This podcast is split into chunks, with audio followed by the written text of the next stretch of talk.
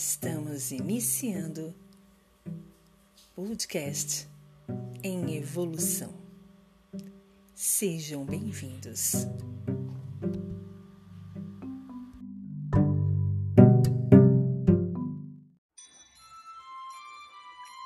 Procure a sabedoria em livros, manuscritos raros e poemas enigmáticos, se quiser. Mas procure também em pedras simples, ervas frágeis e nos gritos das aves selvagens. Ouça os sussurros do vento e do rugido da água. Você vai descobrir a magia, pois é aqui que os velhos segredos são preservados. A. B.